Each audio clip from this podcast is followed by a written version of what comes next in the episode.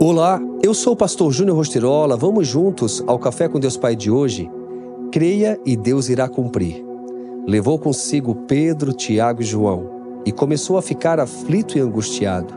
E lhes disse: A minha alma está profundamente triste, numa tristeza mortal. Fiquem aqui e vigiem. Marcos 14, 33 e 34. Ciente de tudo o que viria, Jesus estava profundamente angustiado pois sentia todo o pecado da humanidade recair sobre os seus ombros.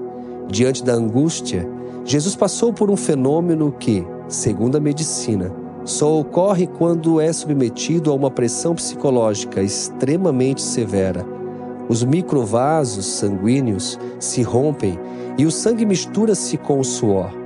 Em todos os momentos, Jesus foi obediente. Ele sentiu medo por causa de tudo o que estava por vir.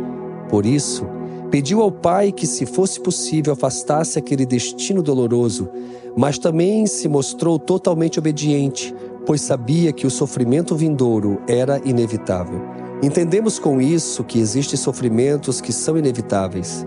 Contudo, devemos, a exemplo de Jesus, ter fé e mansidão nas horas mais escuras, pois não há sofrimento que superam toda dor e todo sofrimento que Jesus enfrentou por nós derramando seu precioso e poderoso sangue no Getsemane. Independentemente da situação que você esteja passando, se vive momentos de tribulações ou de vitórias, se está alegre ou aflito, somente uma verdade prevalece: há poder no sangue de Jesus. Assim como ele morreu na cruz e ressuscitou ao terceiro dia, seu poder pode também restituir os sonhos que foram tirados de você. Creia que o desafio que precisa ser vencido ou o milagre que necessita ser alcançado vai chegar. Desejo que você simplesmente acredite que não há impossível que Jesus não possa mudar.